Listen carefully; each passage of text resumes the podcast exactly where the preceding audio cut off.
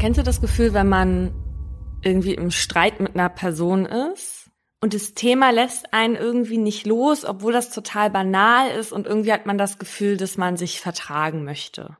Ja. Also zum Beispiel auf dem Dorf ne, die eine, mit der man sich, die, man war mal befreundet oder so, Ach so. oder mochte sich mal ganz gerne und dann hat man sich auseinandergelebt und dann sieht man sich wieder auf einer Dorffeier und dann denkt man sich die ganze Zeit so, oh, ist jetzt, und eigentlich willst du das jetzt einfach nur Hallo sagen und das jetzt beenden, ja, weil es auch irgendwie doof war. Ja, ja, doch, das kenne ich. Ich dachte erst, du meinst, wenn wir uns streiten, dann kenne ich das auch, dass ich mich dann sofort wieder vertragen will. Aber ja, das bei dem anderen habe ich dann nicht so den Drang dazu, wie jetzt, wenn wir uns streiten, aber ich kenne das. Ja, weil man sich so denkt, ach, das ist alles so lange her und es interessiert sowieso heute keine Sau mehr. Wir können jetzt auch wieder befreundet. Oder wir können uns zumindest Hallo sagen. Ja, aber das kommt auch immer nur dann wieder, wenn du die Person dann halt zufällig siehst. Ja. Also ansonsten ist sie ja nicht Teil deines Alltags.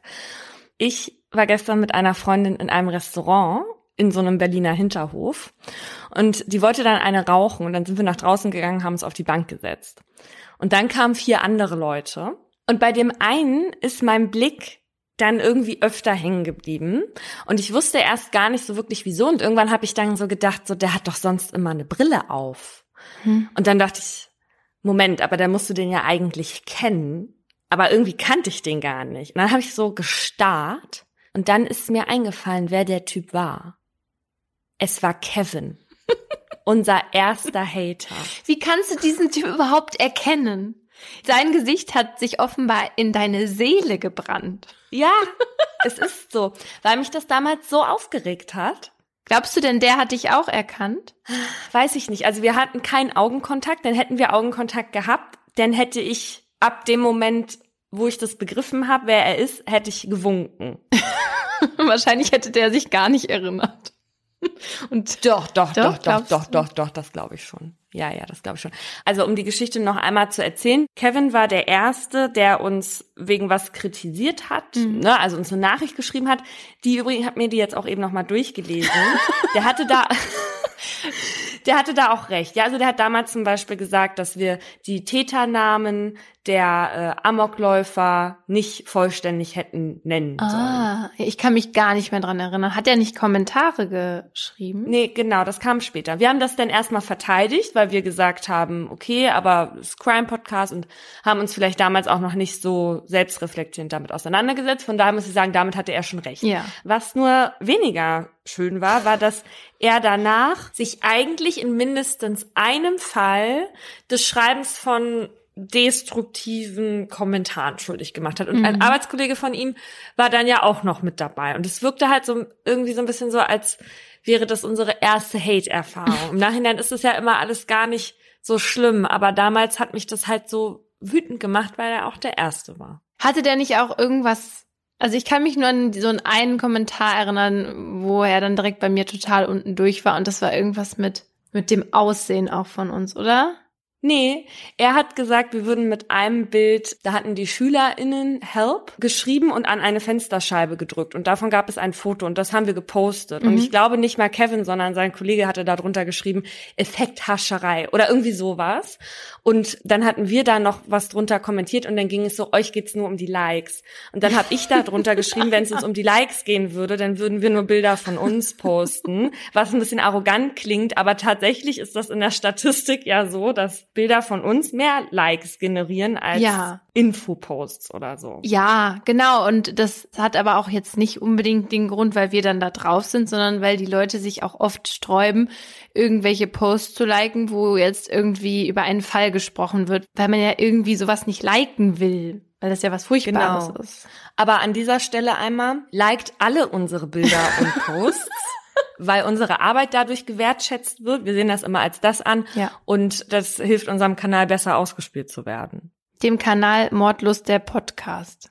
Naja, egal. Auf jeden Fall haben wir Kevin ja schon mal persönlich getroffen und zwar vor der Republika. Ja. Und da hatte ich auch schon das Bedürfnis, irgendwie Hallo zu sagen, weil ich habe jetzt irgendwie das Bedürfnis, mich mit dem vertragen zu wollen. Ich habe auch heute seine Stories geguckt und der saß heute in der Bahn und hat eine vielleicht auch nicht ganz ernst gemeinte Story gemacht, weil er Shireen David und Kitty Cat gehört hat. Und irgendwie fand ich das witzig. Und dann denke ich mir, der kann eigentlich gar nicht so verkehrt sein. Also bei dem habe ich wirklich nicht das Bedürfnis. Dich zu vertragen? Nein. Nee. Uns kleine Podcasterinnen, wenn wir damals noch waren, so anzugehen in den Kommentaren, das verdient keine Verzeihung. Na, doch, Verzeihung schon, aber das Ding ist, ich finde auch er muss sich entschuldigen.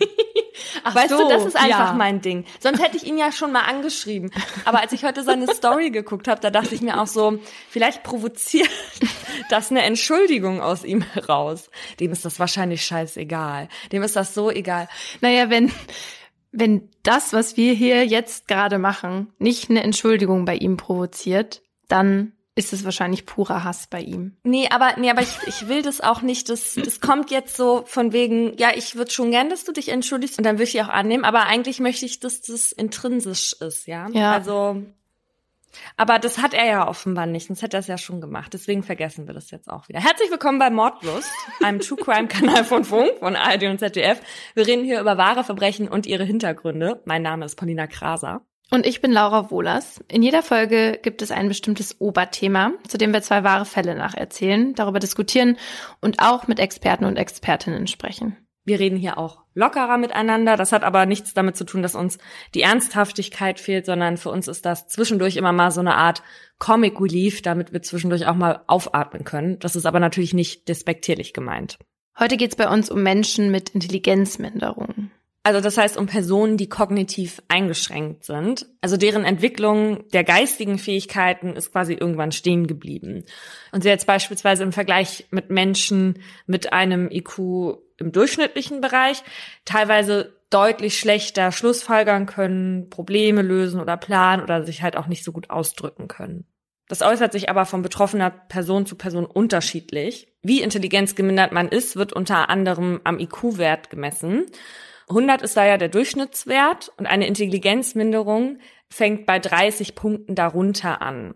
Je niedriger der IQ ist, desto höher ist die Intelligenzminderung. Und bei einer schwersten Intelligenzminderung, da hat eine erwachsene Person beispielsweise ein Intelligenzalter von drei Jahren, sagt man so. Eine Intelligenzminderung ist übrigens auch immer eine geistige Behinderung, je nach Schweregrad dann halt. Und bis vor kurzem, da hieß das in unserem Strafgesetzbuch noch Schwachsinn. Das wurde aber dieses Jahr geändert, weil das natürlich diskriminierend ist mhm. und weil man mhm. das Wort ja auch benutzt, um was Abwertendes zu beschreiben. Also zum Beispiel das, was der Kevin da in den Kommentaren geschrieben hat, ist schwachsinnig. Ja. Und deswegen sprechen wir jetzt hier auch heute von Intelligenzminderung, aber in einigen älteren Urteilen, da findet ihr halt den Begriff von Schwachsinn noch. Menschen mit Intelligenzminderung werden Opfer von Verbrechen und sie begehen auch Verbrechen, wie alle anderen Personen. Bei den Verbrechen, über die wir hier heute reden, da gibt es aber einige Besonderheiten, auf die man achten muss. Und mein Fall ist so einer, wo der Begriff Schwachsinn noch genutzt wurde. Siebenjähriger brutal ermordet. Das ist die Überschrift, die dafür sorgt, dass den LeserInnen der Westdeutschen Allgemeinen Zeitung am 24. April 1985 der Bissen im Halse stecken bleibt. Schon am Frühstückstisch werden sie von dieser Meldung in Schockstarre versetzt. Der kleine Michael S. war vorgestern vom Spielplatz in Essen-Stadtwald nicht mehr nach Hause zurückgekehrt, steht dort geschrieben. Seine Eltern hatten wie wild das angrenzende Waldgebiet durchsucht und schließlich eine Vermisstenanzeige aufgeben müssen. Mit Hubschraubern und Hunden wurde noch bis spät abends nach dem Jungen gesucht, bis das Dunkel der Nacht die Maßnahmen zwangsläufig beendete. In der Morgendämmerung gab es dann traurige Gewissheit. Zwei Polizisten fanden den leblosen Körper von Michael in einem Gebüsch im Wald, nur 300 Meter von seinem Zuhause entfernt. Die Leiche war teilweise entkleidet und wies starke Verletzungen am Hals auf. Neben dem Text prangt ein Foto des Siebenjährigen. Es zeigt ein süßes Kind mit pechschwarzen Haaren und mandelförmigen dunklen Augen. Wer hat Michael getötet? Fragen sich an diesem Mittwochmorgen nicht nur die EssenerInnen, sondern auch die neu gegründete Mordkommission. Man will von der Leserschaft wissen, wer hat den Jungen am Montagnachmittag in Begleitung einer Person gesehen, die als Tatverdächtiger in Betracht kommen könnte? Und wer hat am Montag oder vorher im Bereich des Stadtwaldes eine verdächtige Person gesehen, die sich in auffälliger Weise an Kinder herangemacht hat? Damit die Leserinnen auch wissen, nach welchen Bildern sie in ihrer Erinnerung kramen müssen, wird Michaels Kleidung genau beschrieben. Der Junge trug eine weiße lange Korthose, einen roten Pulli mit weißem Muster, hellblaue Sportschuhe und einen roten Anorak.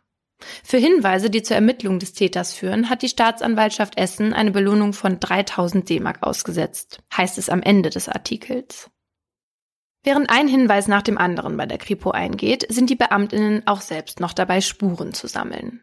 Weiträumig um den Fundort flattert rot-weißes Absperrband, dahinter sieht man sie in ihren waldgrünen Uniformen den Boden absuchen. Gleichzeitig beginnen ihre Kolleginnen die angrenzende Nachbarschaft zu befragen und dabei fällt einige Male derselbe Name.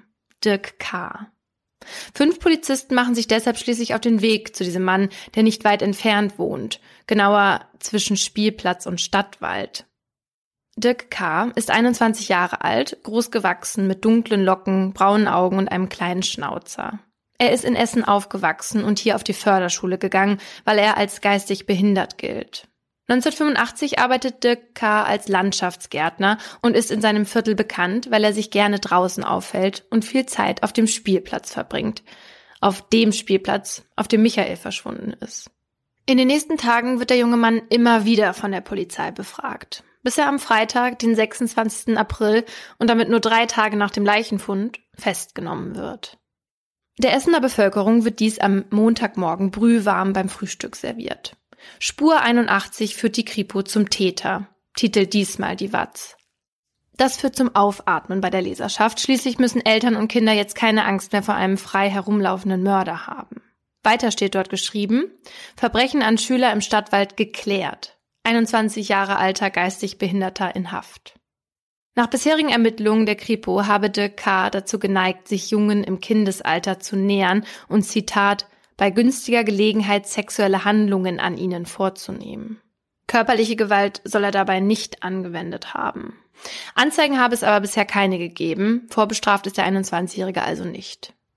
Geklärt sei der Fall, weil Dirk K. gestanden hat. Er hatte der Polizei gegenüber erklärt, sich Michael letzten Montag auf dem Spielplatz genähert zu haben, als der alleine an der Rutsche spielte. Dirk K. hatte ihn gefragt, ob er mit ihm in den Wald gehen mag. Da hatte das Kind offenbar Angst bekommen und war weggerannt. Der Täter, so schreibt es die Watz, verfolgte den Jungen, zerrte ihn in den Wald und wollte sexuelle Handlungen an ihm vornehmen. Weil Michael das aber nicht wollte und deshalb schrie, wirkte Dirk K. den Jungen, bis er umfiel, um nicht entdeckt zu werden. Diese genaue Tatbeschreibung kennt ab diesem Morgen die ganze Stadt. Alle wissen, wie Michael zu Tode kam, warum und durch wen.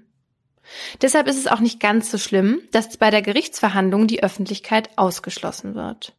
Das hat mit Dirk K.'s IQ zwischen 63 und 74 und seine Einstufung als mittelgradig schwachsinnig, so heißt es wörtlich, zu tun.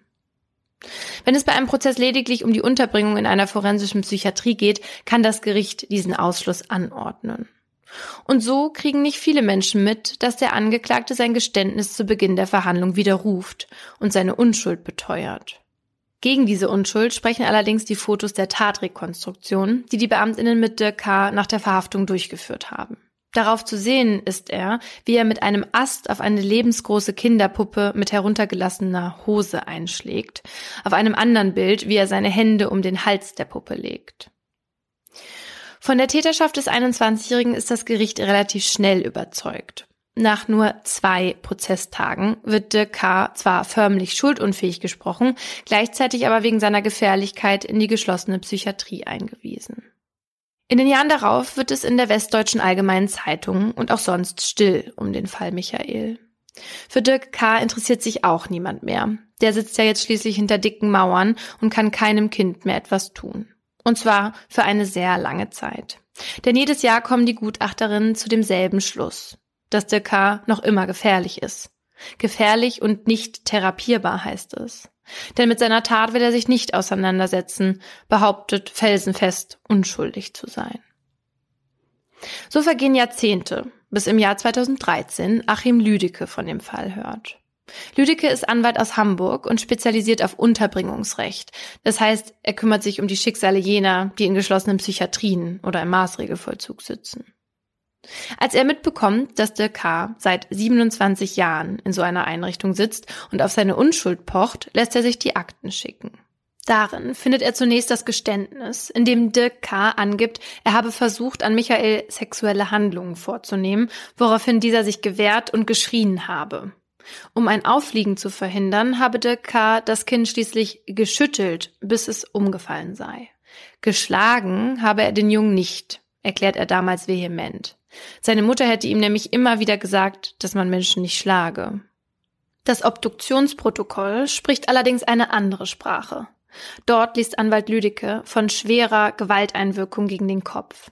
Außerdem von Halswunden, die aussehen, als seien sie durch Schnitte verursacht worden. Das macht Lüdecke besonders stutzig. Hatte er doch ebenfalls in den Akten gefunden, dass einen Tag nach dem Leichenfund ein Messer im Wald gefunden wurde.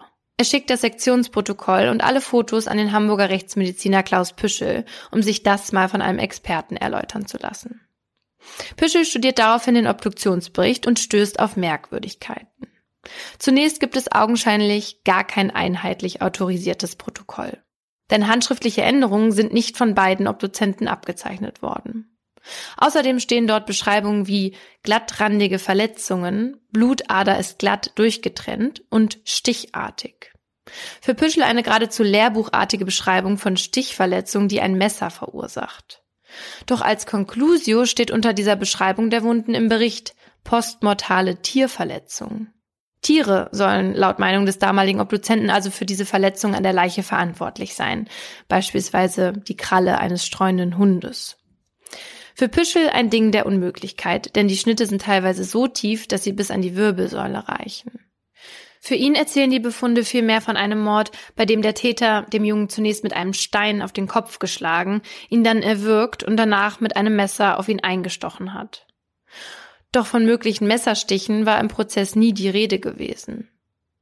Bezüglich des sexuellen Missbrauchs erklärt Püschel noch, dass außer der heruntergelassenen Hose nichts auf solch eine Tat hinweise.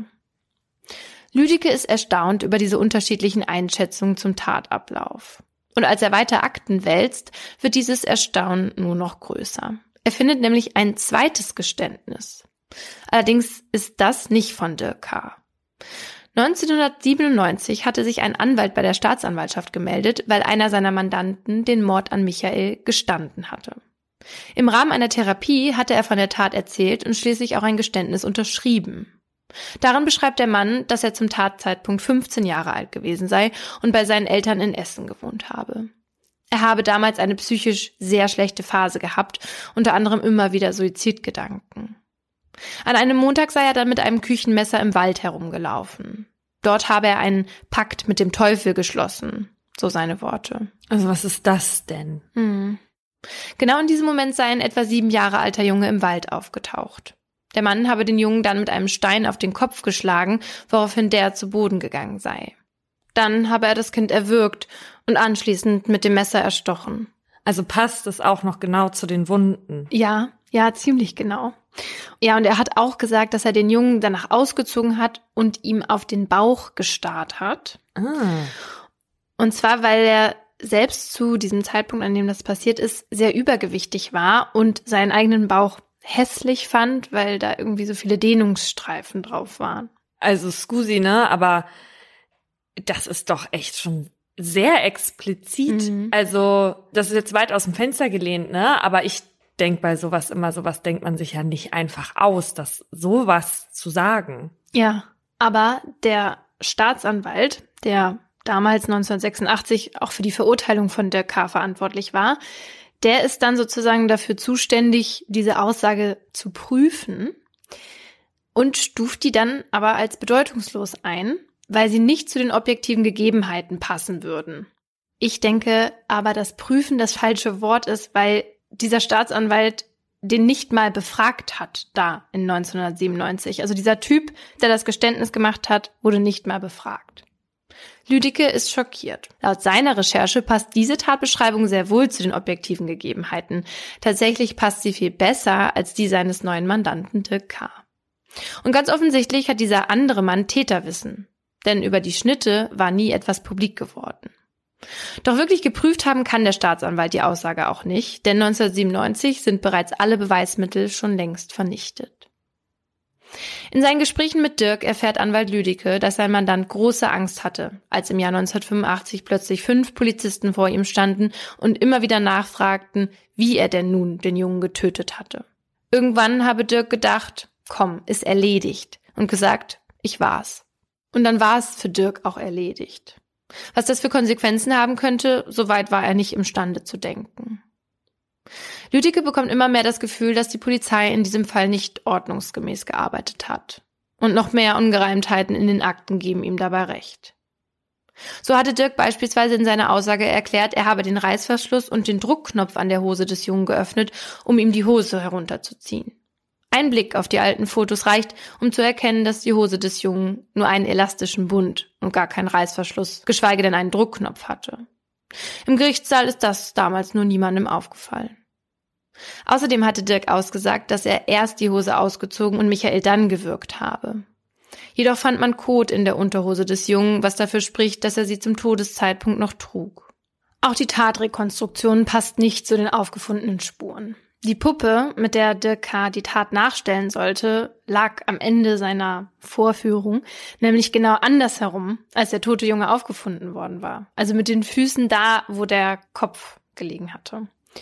Außerdem hatte Dirk die Puppe über den Waldboden zu dem Tatort gezogen, was deutliche Schleifspuren hinterließ. Am Tatort waren aber gar keine Schleifspuren aufgefunden worden.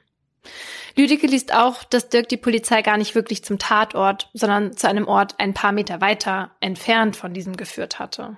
Der Anwalt vermutet nun, dass sein Mandant die Infos zu dem ungefähren Ort aus der Zeitung hatte, wie alle anderen EssenerInnen auch. Weiterhin wurde Dirk durch die vernehmenden Polizisten nicht hinreichend belehrt und auch ein Anwalt wurde ihm viel zu spät gestellt. Man hätte Dirk im Verfahren auch nicht gleich schuldunfähig sprechen müssen. Bei einem IQ von zwischen 63 und 74 ist das nämlich nicht zwangsläufig nötig und hätte eine entsprechende Begründung vorausgesetzt.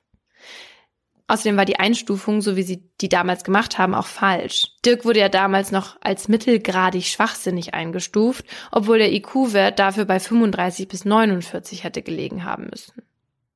Nach dem Durchsehen der Akten ist Lüdecke klar, dass ein Mandant nicht hätte in die Psychiatrie eingewiesen werden dürfen.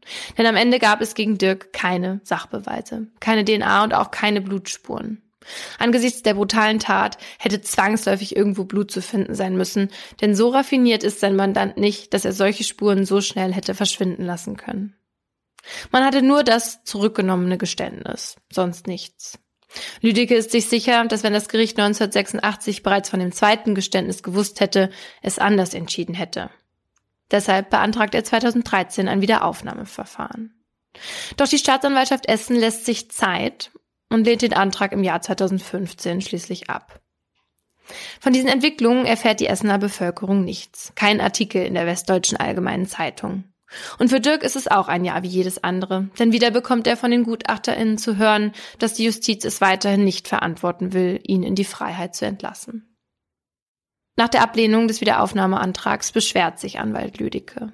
Das Oberlandesgericht Hamm gibt dieser Beschwerde 2015 statt und nach Durchführung einer neuen Beweisaufnahme ordnet die 39. Strafkammer des Landgerichts Dortmund ein neues Verfahren für Februar 2016 an.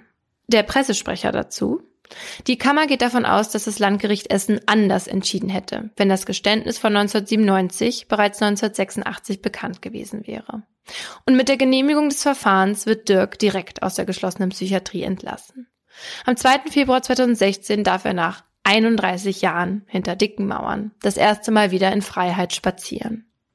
Das sorgt natürlich dann doch für Schlagzeilen. Mord an Michael. Hat Dirk K. unschuldig gesessen? fragt die Watz im Februar 2015. Etwas mehr als ein Jahr später soll diese Frage dann vor Gericht geklärt werden. Am ersten Verhandlungstag sitzt Dirk zusammen mit seinem Anwalt im Saal 130 des Dortmunder Landgerichts. Dirk versteckt sich unter der Kapuze seiner leuchtend blauen Regenjacke. Er will nicht fotografiert oder von den Presseleuten angesprochen werden. Achim Lüdicke hingegen gibt spontan ein kurzes Interview. Das Ziel dieser Hauptverhandlung ist ein Freispruch, erklärt er. Er wolle nicht von einem Justizskandal sprechen, aber es dürfte in der Bundesrepublik schon einmalig sein, dass ein Mensch über 31 Jahre lang seiner Freiheit beraubt wurde. Daraufhin regt sich die blaue Regenjacke. Dirk nickt zustimmend. Kurz vor Beginn der Verhandlung schlägt der Staatsanwalt vor, dass die Öffentlichkeit für den Prozess ausgeschlossen wird. Lüdicke ist das ganz recht. Um Viertel nach zwei verkündet der Richter also den Ausschluss, wie schon beim ersten Verfahren. Nachdem die JournalistInnen den Saal verlassen haben, setzt Dirk die Kapuze ab. Darunter kommt ein freundliches Gesicht zum Vorschein. Man erkennt den Mann von den damaligen Fotos noch. Nur seine dunklen Locken sind ergraut, genauso wie der Schnäuzer über seiner Oberlippe. Anwalt Lüdecke erklärt dann, dass sein Mandant damals zu dem Geständnis gedrängt wurde und das Kind nicht getötet hat. Doch ob das die Wahrheit ist, kann nicht geklärt werden. Denn nach mehr als 30 Jahren sind viele Zeuginnen tot oder können sich nur schwer erinnern, unter welchen Umständen das Geständnis damals zustande kam. Von den damaligen Vernehmungen gibt es auch entweder keine oder nur so verkürzte Protokolle. Daher geht es in diesem Wiederaufnahmeverfahren eher darum, ob angesichts des zweiten Geständnisses weiterhin genügend Beweise für Dirks Täterschaft sprechen. Und die Antwort lautet nein. Es gibt ja keine belastenden Beweise. Doch auch der Mann, der 1997 gestanden hat, will jetzt nichts mehr von seiner Aussage wissen. Er könne sich an eine Tat nicht erinnern und auch nicht daran, so eine mal gestanden zu haben. Ein Tatverdacht hatte sich laut Staatsanwaltschaft bisher auch gegen ihn nicht erhärtet. Aber dieser besteht bei Dirk nun auch nicht mehr. Zu viele Zweifel sind im Raum. Nach sieben Monaten Verhandlungen plädieren Staatsanwaltschaft und Verteidigung auf Freispruch. In seinem letzten Wort erklärt Dirk, er sei damals zu dem Geständnis gedrängt worden. Ich habe das Kind aber nicht getötet. Der Mörder läuft noch frei herum, beteuert er. Das Gericht kann Dirk die Tat letztendlich nicht nachweisen und spricht ihn frei. Von einem Justizskandal möchte aber auch der Vorsitzende Richter ausdrücklich nicht sprechen. Richter sind keine Roboter. Die Beweismittel sind damals anders bewertet worden, erklärt er. Also da kann der sich ja jetzt viel von kaufen. Also nach 31 Jahren mhm. dann auch noch Verständnis für so ein Justizversagen zu verlangen. Ja, ich finde das schon richtig bitter, dass da irgendwie gar keine Schuld oder so eingestanden wird. Weil der Richter, der gibt danach schon noch zu, dass das Obduktionsprotokoll ganz klar fehlerhaft war. In der Urteilsbegründung hält der Richter zudem fest, dass Dirk möglicherweise zum Geständnis verleitet wurde ob nun absichtlich oder unabsichtlich. Denn besonders auffällig sei, dass Dirk immer erst mit Infos um die Ecke kam, nachdem die Beamtinnen entweder etliche Male dieselbe Frage stellten oder ihn mit Fotos vom Tatort konfrontierten. Die Umstände in den Vernehmungen und Dirks Beeinträchtigungen könnten dazu beigetragen haben, dass er schlichtweg aus dem Affekt, endlich in Ruhe gelassen zu werden und um der hohen Stresssituation zu entfliehen, seine Angaben an die Erwartungen der vernehmenden Beamten anpasste so der Richter. Außerdem hält das Gericht fest, dass die Tatbeschreibung des anderen Zeugen viel besser passe als die von Dirk. Nach der Urteilsverkündung hat Dirk Tränen in den Augen. Sein Anwalt hatte es geschafft. Er hat ihn befreit. Eine Entschuldigung bekommt Dirk nicht. Alle Verantwortlichen von damals sind tot. Eine Entschädigung soll er aber erhalten. Mindestens 266.000 Euro. Auf 31 Jahre gerechnet ist das allerdings nicht besonders viel. Nach dem jahrelangen Eingesperrtsein muss Dirk sich nun mühsam zurück ins Leben kämpfen. Heute wohnt er in einer Seniorenstätte. Mit 56 Jahren ist er der Jüngste dort. Dirk kann nicht alleine leben. Er kann nicht kochen und auch nicht selbst seinen Haushalt organisieren. Das alles hat er nie gelernt. Aber er darf jetzt sein kleines Zimmer so einrichten, wie er will. Mit Wimpeln und Fahnen seines Lieblingsvereins Rot-Weiß Essen. Er darf auch so viel Spezi trinken, wie er mag und spazieren gehen, wann er möchte. Als unsere KollegInnen vom ZDF letztes Jahr ein Interview mit ihm führen und er darin darüber spricht, dass er jetzt nicht mehr gefangen, sondern frei ist, da strahlen seine dunkelbraunen Augen. Bis heute hat Dirk Kontakt zu seinem Anwalt Achim Lüdicke, der ihm nach der Freilassung über viele bürokratische Hürden geholfen hat. Mittlerweile verbindet die zwei so etwas wie eine Freundschaft. Ohne Achim Lüdicke wäre Dirk vielleicht auch heute noch hinter dicken Mauern gefangen, das weiß er. Und Achim Lüdecke weiß, dass es sich lohnt, bei solchen Fällen zweimal hinzuschauen. Denn hier hat es einen Mann getroffen, der sich alleine nicht wehren konnte und der eigentlich von Anfang der Ermittlung an einen besonderen Schutz verdient gehabt hätte. Nach dem Urteil im Februar 2018 schreibt die Westdeutsche Allgemeine Zeitung ein letztes Mal über den Fall. Der Titel lautet Der Mord an Michael bleibt wohl unaufgeklärt. Die Zeitung verbleibt mit einer unbefriedigenden Prognose für ihre Leserschaft. Zurückbleiben ein zu Unrecht verurteilter Mann, der drei Jahrzehnte eingesperrt war. Ein brutaler Mörder, der vielleicht immer noch frei herumläuft. Und eine Tat, die wohl für immer ungesühnt bleibt. Steht dort geschrieben. Weiß man denn, warum die AnwohnerInnen da alle diesen Dirk genannt haben? Ja, weil Dirk K. sich ja viel auf diesem Spielplatz rumgetrieben hat. Und bei seinen Befragungen hat der ja auch zugegeben, schon mal Jungs sexuell missbraucht zu haben. Ah. Also der ist dann mit den Kindern in den Wald und hat die im Intimbereich angefasst. Also das steht auch so im Urteil und ist außer Frage.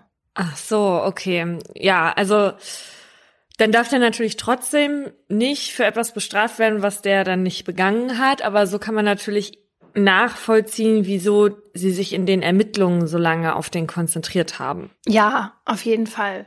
Und diese Taten hätte K. auch später nicht widerrufen. Nur, dass er Michael getötet hat, das hat er zurückgenommen. Und er hat auch erzählt, dass er selbst als Kind von einem Nachbar sexuell missbraucht wurde. Mhm. Ja, das hört sich nach einem typischen Fall leider wieder an von jemandem, der prädestiniert dafür ist, so einem Irrtum dann auch noch zu erliegen. Hm. Das Problem ist halt diese ganzen Fehler in den Ermittlungen. Das hätte halt niemals so weit kommen dürfen. Und auch, dass der dann das mit diesen Stichwunden. Also da frage ich mich, also wurde das dann im Nachhinein äh, da in postmortalen Tierfraß umgeändert, damit es besser zum Geständnis passt, weil er ja die, nichts von dem Messer die ganze Zeit gesagt hat? Oder also ich kann mir das nicht erklären. Der Püschel kann sich das ja auch nicht erklären. Mhm. Merkwürdig. Aber ja, waren ja dann alle tot. Die konnten dann auch nichts mehr dazu sagen. Ja, und das ist nämlich auch das Ding. Also selbst wenn, also der Täter oder die Täterin, weiß man ja gar nicht, Ja. ne? Die können ja auch schon längst tot sein. Ja. Deswegen 31 Jahre. Das ist so lang. Stell dir das mal vor. Ne, wenn man das so liest, das ist so lang, wie ich überhaupt hier auf dieser Welt bin. So lang war der eingesperrt. Mhm. Ich finde dieses Geständnis von dieser anderen Person auch einfach super weird. Ja, ich auch. Und der Püschel sagt in seinem Podcast auch, dass er glaubt, dass dieser Mann der Täter war. Aha. Weil das mit dem Messerstichen ja keiner wusste. Es wurde ja nie an die Öffentlichkeit gegeben. Mhm. Das war Täterwissen. Es war Täterwissen, genau. Aber ihm kann man es jetzt auch nicht mehr nachweisen. Die Staatsanwaltschaft hat es ja probiert. Mhm. Die Beweise sind ja schon vernichtet worden. Schon vor 1997. Das ist einfach ein großes Desaster. Ja. Man hofft, es, es wird heute anders gehandhabt. Ja. Mich hat der Fall irgendwie voll an den Ulfi K. erinnert, Mhm. ne? Ja. der wegen dem Mord an der neunjährigen Peggy Knobloch wahrscheinlich unschuldig in der Psychiatrie saß. Von dem Fall haben wir mal in Folge 15 erzählt. Bei dem war das auch so, dass nur weil Menschen von außen sich quasi immer wieder für den eingesetzt haben, dass er dann irgendwann freigekommen ist. Und da ist ja im Nachhinein auch rausgekommen, dass der auch ohne Anwalt befragt wurde und dass dem Mhm. Dinge in den Mund gelegt worden sind. Also eine Tathypothese, die sie vorher hatten, hat er dann perfekt nacherzählt. Und dass auch Polizisten zu ihm gesagt haben sollen, wenn du jetzt nicht gestehst, bist du nicht mehr mein Freund. Und sowas macht mich halt so wütend, dann einfach zu ignorieren, dass Menschen mit einer Intelligenzminderung Mhm. halt mit einer besonderen Sorgfalt behandelt werden müssen. Ja, weil die natürlich viel weniger haben, um sich zur Wehr zu setzen. Ja. Was Ulfi K. und Dirk K. ja gemeinsam haben, ist, dass die beide offenbar ein falsches Geständnis abgegeben haben. Warum das Risiko dafür bei Menschen mit Intelligenzminderung besonders hoch ist, darum geht's jetzt in meinem Aha. Verwertbare Zahlen, die darauf schließen lassen, gibt's vor allem aus den USA. Im National Registry of Exonerations, das ist eine Datenbank der University of California, die sich mit Freisprüchen nach Wiederaufnahmeverfahren befasst, wurden 2500 solcher Fälle ausgewertet. In 12 Prozent hatten die Verurteilten davor falsche Geständnisse abgegeben. Von den Erwachsenen ohne Intelligenzminderung oder psychischer Störung hatten das 7 Prozent gemacht. Von den Personen mit solchen Beeinträchtigungen 69 Prozent. Und das hat vor allem mit den Umständen zu tun, die in polizeilichen Vernehmungen herrschen und mit denen Menschen mit Intelligenzminderung viel schwieriger umgehen können als Nicht-Betroffene. Besonders problematisch wird es bei langen Vernehmungen. Das hat uns die Psychologin und rechtspsychologische Gutachterin Renate Vollbert erzählt. in den Situationen, von denen wir wissen, dass es dann zu einem falschen Geständnis gekommen ist, das sind häufig auch Vernehmungen, die sehr lange andauern. Und in dieser Befragungssituation muss man ja weiter die Fähigkeit haben und die Motivation, dem etwas entgegenzusetzen. Und je länger das andauert, desto schwieriger wird das, weil man muss ja immer noch die Informationen angemessen beurteilen, entscheiden, was im eigenen Interesse ist und das entsprechend auch diese Entscheidungen umsetzen und entsprechend handeln. Das heißt auch, langfristigen Interessen gewissermaßen Priorität einzuräumen gegen kurzfristigen Bedürfnissen. Und für eine Person, die von vornherein sehr wenig Fähigkeiten hat, eigentlich diese Informationen angemessen zu ähm, beurteilen, da geschieht es umso eher, dass sie zu irgendeinem Punkt sagt, ist mir jetzt egal, ich will, dass das jetzt aufhört. Dann sage ich, was der hören will und dann hört das jetzt erstmal auf. Bei Ulfi K. hat es übrigens um die 20 Vernehmungen gebraucht, bis er die Tat an Peggy gestanden hat. Boah. Ja. Und bei ihm ist ja dann auch rausgekommen, dass die Beamtinnen mit dieser fragwürdigen Read-Vernehmungsmethode gearbeitet haben, wo die immer wieder Suggestivfragen gestellt haben. Ja. Und diese Fragen sind bei Betroffenen halt besonders heikel, weil Menschen mit Intelligenzminderung leichter durch sozialen Druck zu beeinflussen sind. Man muss sich das ja nur mal vorstellen, dass vor allem halt dann ein Erwachsener mit der Intelligenz eines Sechsjährigen sitzt. Wobei Renate Vollbert diese Vergleiche mit dem Alter ein bisschen problematisch findet, weil die Menschen ja auch trotzdem Erfahrungen in ihrem Leben gemacht haben, wenn sie jetzt 40 Jahre alt sind, die Kinder ja nicht mitbringen können. Aber wie viele Kinder haben Betroffene auch die Tendenz, ihr Gegenüber zufriedenzustellen und Konflikten aus dem Weg zu gehen, vor allem bei Personen, die sie als Autorität wahrnehmen. Und ihnen ist es auch peinlich, wenn sie manche Dinge nicht gleich verstehen, wie Renate Vollbert uns erklärt hat. Also zum Beispiel ein Aussageverweigerungsrecht, ne? dass man nicht aussagen muss. Das wird ja oft erstmal mitgeteilt und dann wird gefragt, ob das in Anspruch genommen wird oder nicht. Und teilweise wird eben vorher auch gefragt, ob es verstanden worden ist. Aber Menschen sagen sehr schnell ja, auch wenn sie das nicht verstanden haben, auch weil es ihnen unangenehm ist, dass sie es nicht verstanden haben. Dazu kommt dann noch oft mangelndes Selbstbewusstsein, eine kurze Aufmerksamkeitsspanne, ein schlechtes Gedächtnis und die mangelnde Fähigkeit, den Ernst der Lage zu erkennen und damit ja dann auch die Konsequenzen, also was es heißt, wenn sie hier jetzt zugeben, jemanden getötet zu haben.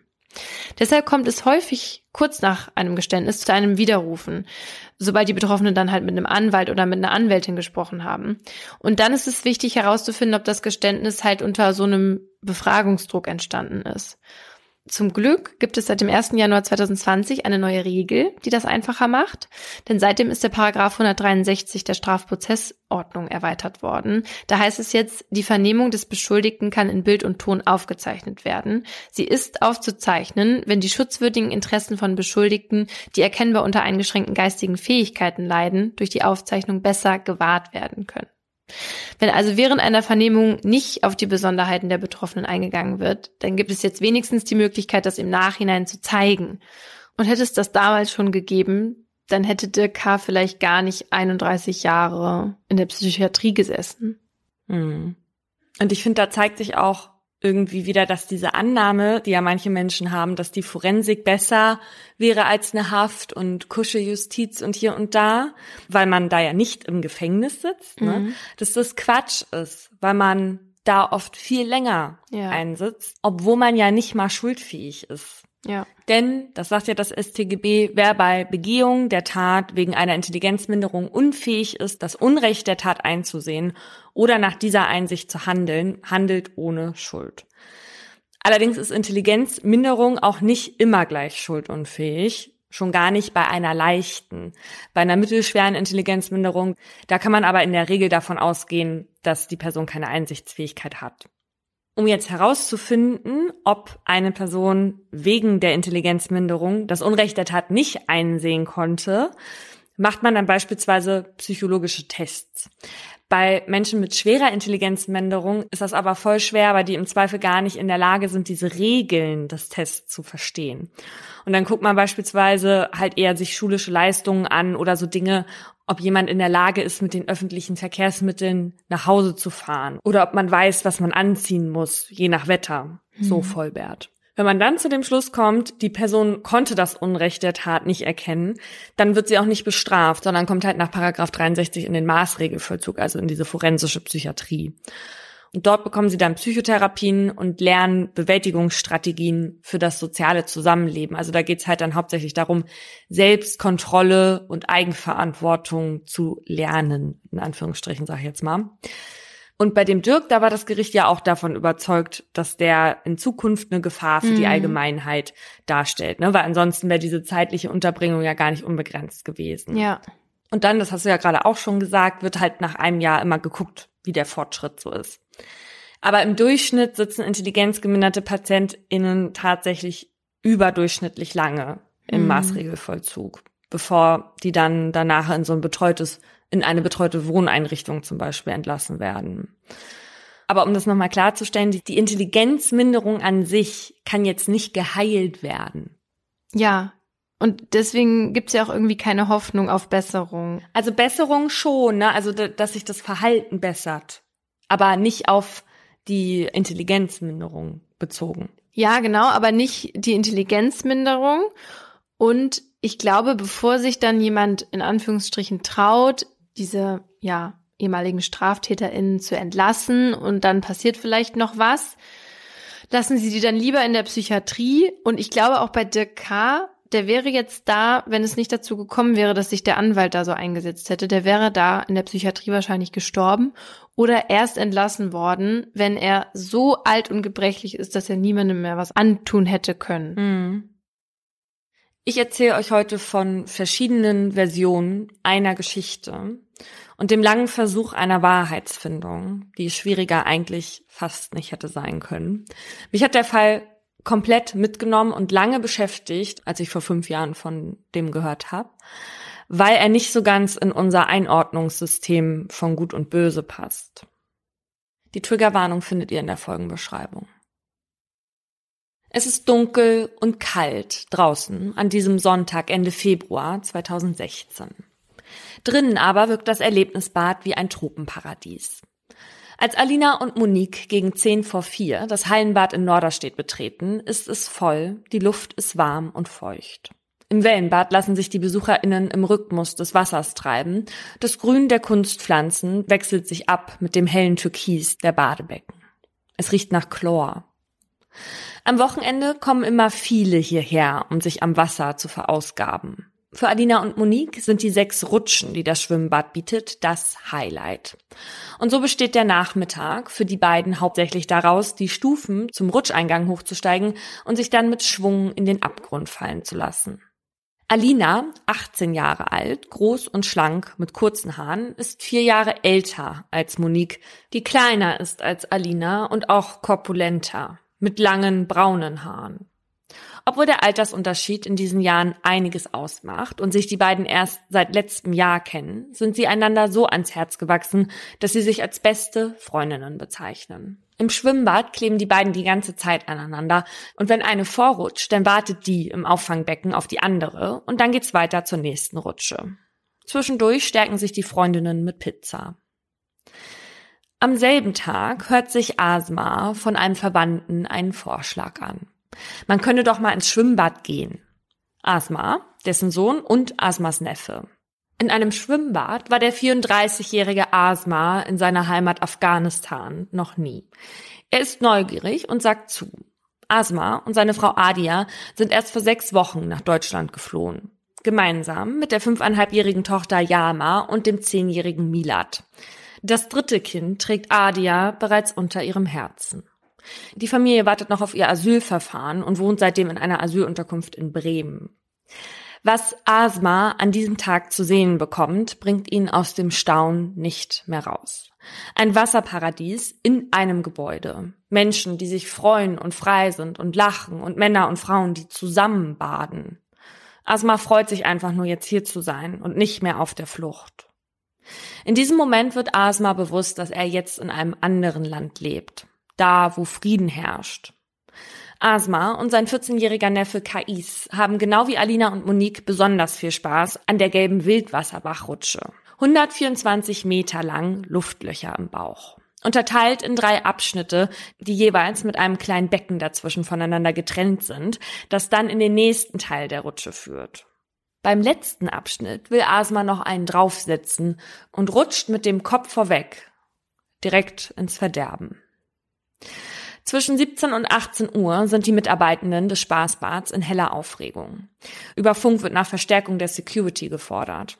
Kurz zuvor sind Alina und Monique völlig aufgelöst aus dem Auffangbecken der Wildwasserbachrutsche geklettert, direkt auf eine Bademeisterin zugesteuert, haben auf einen Mann gezeigt, der gerade aus den Betten stieg und gesagt, sie seien von dem da begrapscht worden. Es ist Asma, der jetzt schuldbewusst seinen Kopf senkt und sowas wie Entschuldigung murmelt während sich Alina und Monique ihren Tränen hingeben. Asma steht nur da, ein bisschen wie angewurzelt, als die Security kommt, um ihn zu seinem Schrank bei der Umkleide zu begleiten. Mit klatschnassen Haaren werden auch Alina und Monique von der Security zu ihren Schränken gebracht. Auf dem Weg dorthin treffen sie auf Kais, Asmas 14-jährigen Neffen. Aus Monique wird ein erschrockener Schrei. Der da sei auch dabei gewesen, sagt sie emotional sichtlich mitgenommen. Das stimme nicht, macht Kais deutlich. Der Verwandte, der Asma und Kais hierher gebracht hat, beschwichtigt die beiden. Deutschland sei ein Land mit Regeln, das Missverständnis kläre sich sicher bald auf. Als die Polizei eintrifft, wartet die Security mit Asma und Kais schon am Eingangsbereich. Währenddessen werden Alina und Monique gemeinsam in einem Aufenthaltsraum neben dem Eingang von den Beamtinnen befragt, um einen ersten Eindruck vom Geschehen zu bekommen. Alina, die ältere, größere der beiden, hört nicht mehr auf zu weinen.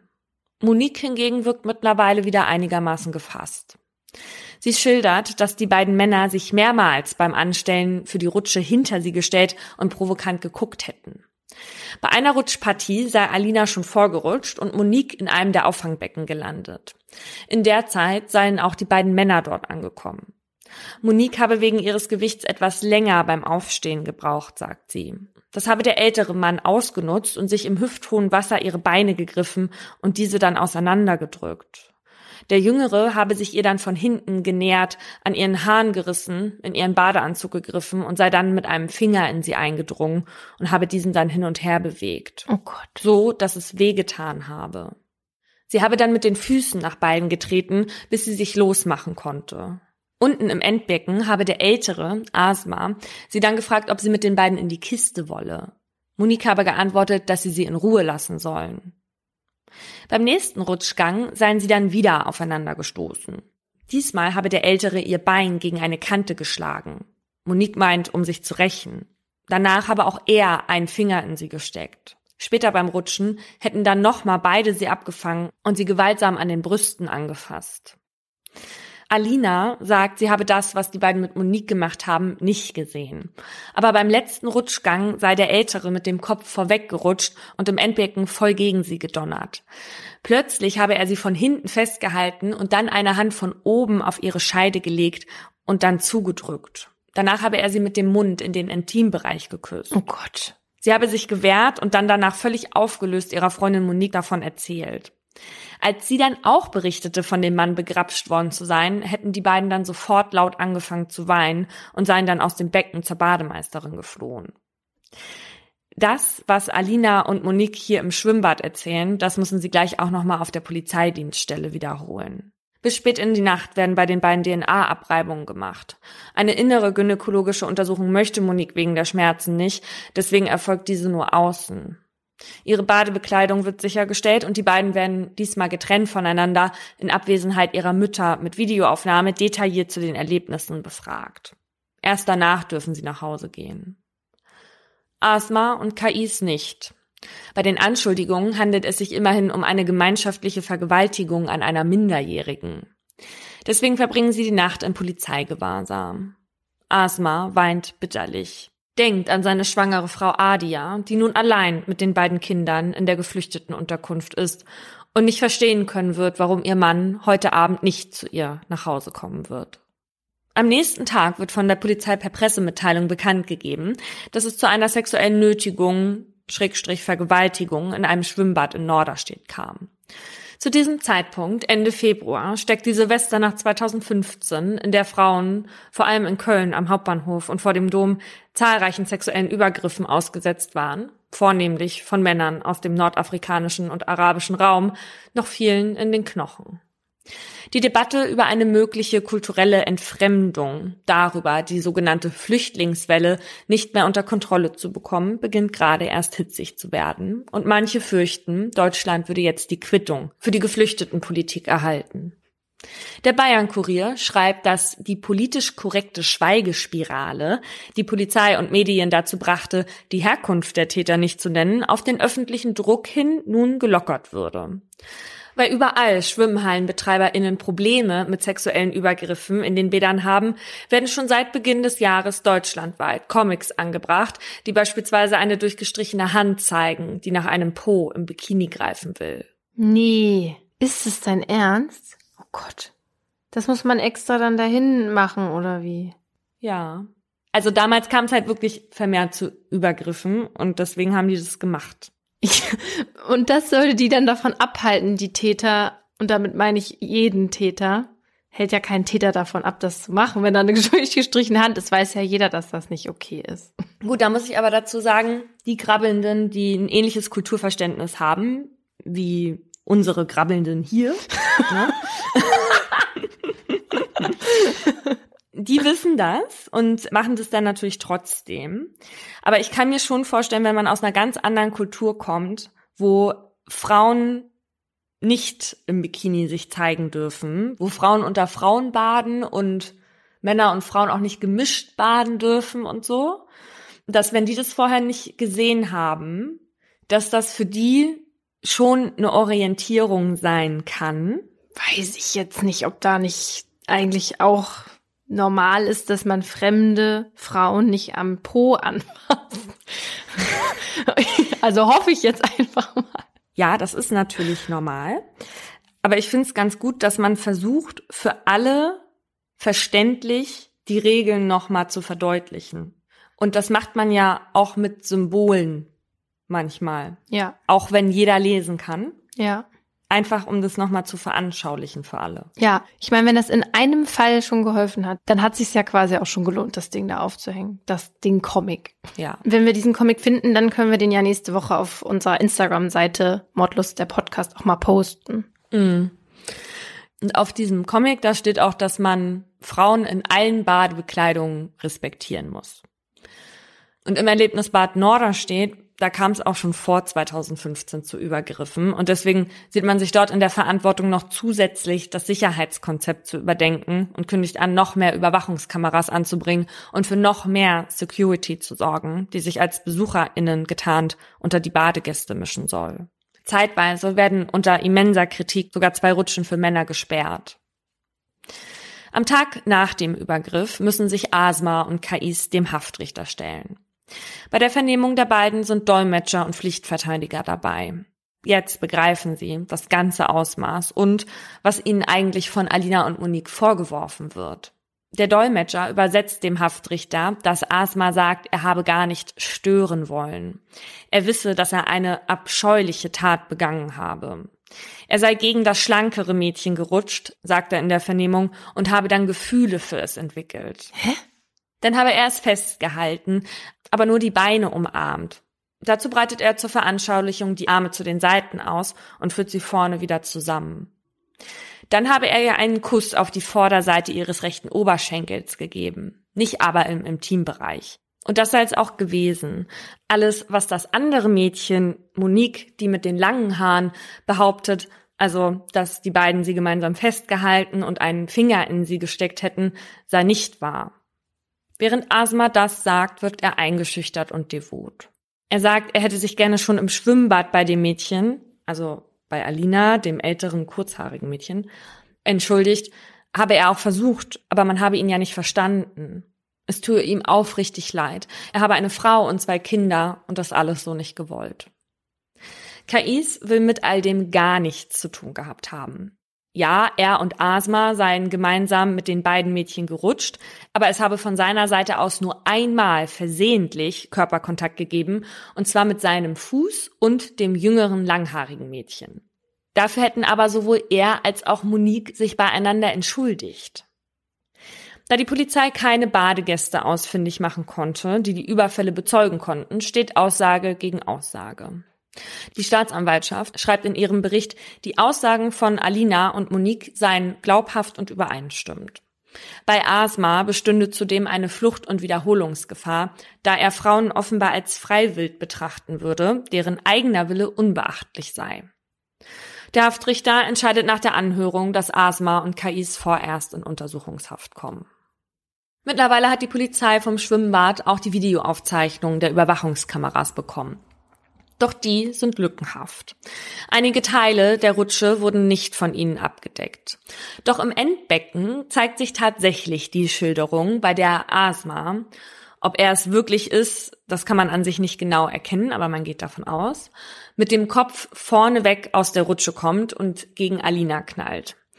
Dann ist noch zu sehen, wie der Mann Alina umklammert.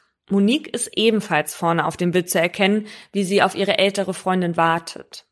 Später sieht man die beiden aus dem Becken stürzen. Die Videos sind eine der wenigen Anhaltspunkte für die Anklage, die vorbereitet wird, während eine schlimme Zeit beginnt. Für alle Beteiligten.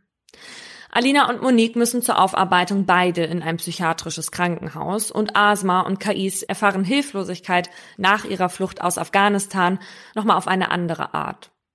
In der Untersuchungshaft ist der 34-jährige Asma die meiste Zeit alleine. Mit anderen Inhaftierten kann er sich nicht verständigen und austauschen und weil er als mutmaßlicher Vergewaltiger einer 14-jährigen sitzt, wollen die anderen das auch gar nicht.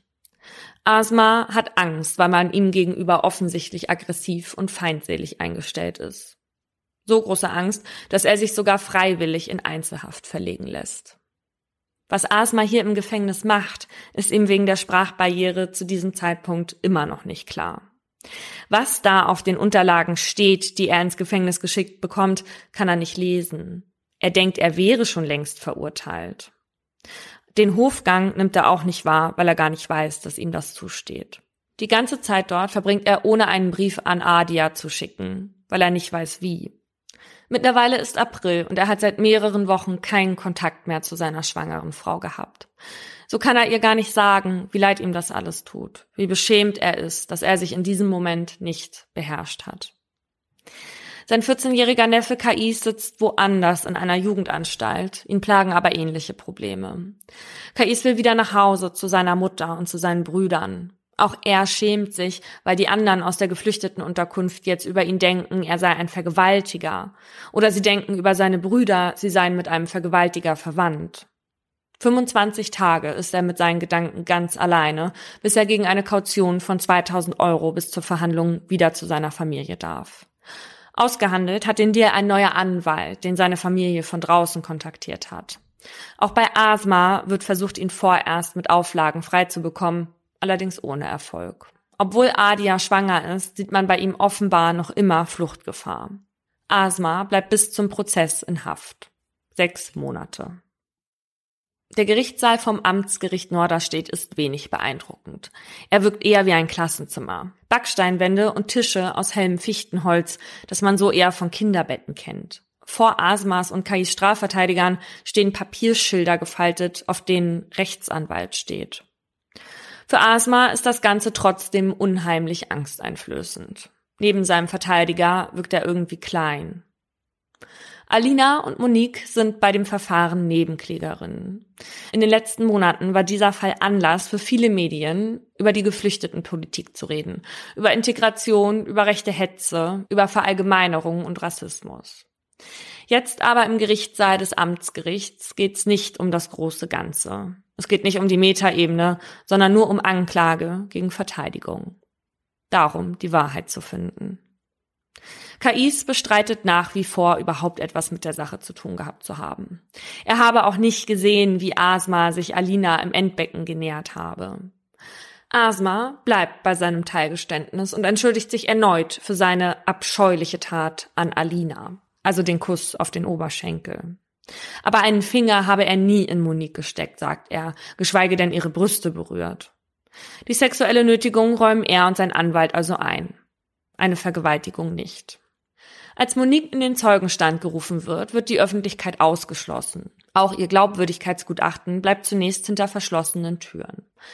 Alle warten darauf, wie Monique ihre Anschuldigungen vom 28. Februar wiederholen wird. Doch auf die Penetration angesprochen, weiß sie jetzt nicht mehr, wer von den beiden den Finger in sie eingeführt habe, -mm. obwohl es ja ursprünglich mal beide waren. Und sie weiß auch nicht mehr, ob es nun der ganze Finger oder nur die Kuppe war. Auch, dass sie von beiden gleichzeitig an der Brust berührt worden war und dass jemand sie an ihren langen Haaren gezogen habe, weiß sie nicht mehr. Ganz klar sind ihre Erinnerungen nur noch daran, dass sie im Schwimmbad mit Alina auf ihre Mutter gewartet hat, dass ihr Vater nicht mit zur Vernehmung kommen konnte, weil er am nächsten Tag früh arbeiten musste und dass sie im Polizeiwagen vorne auf dem Beifahrersitz saß. Mehrmals hakt die Vorsitzende Richterin nach. Ich möchte jetzt nichts Falsches sagen, sagt Monique. Dass Monique angibt, sich nicht mehr erinnern zu können, hat keinen taktischen Grund. Vermutlich weiß sie es wirklich nicht mehr. Monique hatte vor drei Jahren eine schwere Hirn-OP, nachdem zuvor ein Tumor bei ihr entdeckt wurde. Vor der Operation ist Monique auf eine Hauptschule gegangen. Danach musste sie auf die Förderschule wechseln. Jetzt hat sie ein schwaches intellektuelles Niveau. Eine Intelligenzminderung. Es fällt ihr schwer, Sachverhalte nachvollziehbar zu schildern. So war es auch bei der Vernehmung mit der Polizei. Monique hatte Schwierigkeiten, an dem Tag zum Punkt zu kommen, hat der Beamtin erzählt, dass sie sich von der Videokamera gestalkt fühle. Trotzdem sei ihre Schilderung nicht unschlüssig gewesen, so die Beamtin, die Monique für glaubhaft hielt.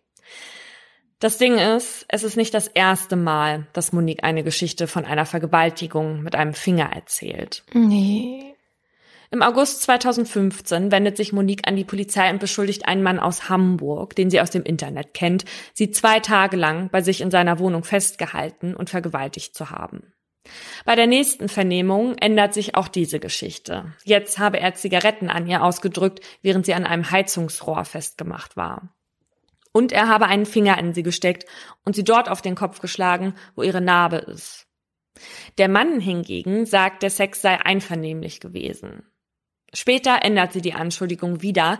Derselbe Mann habe ihr in einer Bahn eine Spritze gesetzt, sie gegen ihre Narbe am Kopf geschlagen und dann einen Finger in sie gesteckt.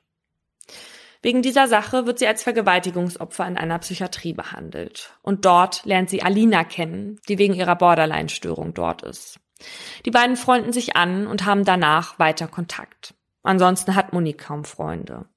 Ein paar Wochen nach dem Vorfall im Schwimmbad beschuldigt Monique wieder einen Geflüchteten, sie auf ihre Narbe am Kopf geschlagen und seine Hand in ihre Hose gesteckt zu haben. Diese Geschichte erzählt sie dem Betreuer der Einrichtung, in der sie zu dem Zeitpunkt untergebracht ist, der daraufhin Strafanzeige stellt. So richtig glaubt dieser Betreuer die Geschichte aber nicht, denn Monique war nur zehn Minuten aus der Einrichtung gegangen. Außerdem hatte sie bereits am Vortag jemanden beschuldigt, sie vergewaltigt zu nee. haben. Nach mehrmaligen Nachhaken hatte sie dann zugegeben, sich die Geschichte nur ausgedacht zu haben. Bei der Polizei damit konfrontiert, sagt sie, hä, das habe ich gar nicht erzählt. Und meint, dass der Betreuer dann sicherlich was falsch verstanden habe, denn der Sex wäre auf jeden Fall einvernehmlich gewesen. Die Beamtin fragt Monique, ob sie das nicht komisch finde, dass das immer wieder passiert. Das mit dem gegen die Narbe schlagen, wo der Tumor saß, und die Vergewaltigung mit dem Finger. Monique antwortet, weiß ich nicht, und wird danach aggressiv. Zu keinem der Vorfälle finden sich ZeugInnen, die die Geschichte auch nur im Ansatz bestätigen können. Bei der äußeren gynäkologischen Untersuchung konnte auch keine Wunde festgestellt werden und es gab auch keine anderen Beweise. Deswegen zweifelt im April zumindest die Vernehmungsbeamtin. Es bleibt schwierig, aufgrund der Vorgeschichte von Monique ihren Schilderungen Glauben zu schenken. Ähm, ist das schon im Prozess, der April? Nee, das war zwei Monate nach der Schwimmhallensache, wo Asma aber schon im Gefängnis saß. Mhm. Okay. Zu dem Zeitpunkt, wo die Vernehmungsbeamtin an Moniques Aussagen zweifelt, redet auch schon ihre eigene Mutter von Hirngespinsten. Und obwohl die Staatsanwaltschaft alle anderen Verfahren von Monique wegen erheblicher Zweifel der Darstellung einstellt, setzt man den Haftbefehl gegen Asma nicht außer Kraft. Vielmehr sah die Richterin des Amtsgerichts den Tatverdacht noch erhärtet, nachdem die Videoüberwachung vom Schwimmbad vorlag, auf der man, wie gesagt, nur das Festhalten im Endbecken sehen kann.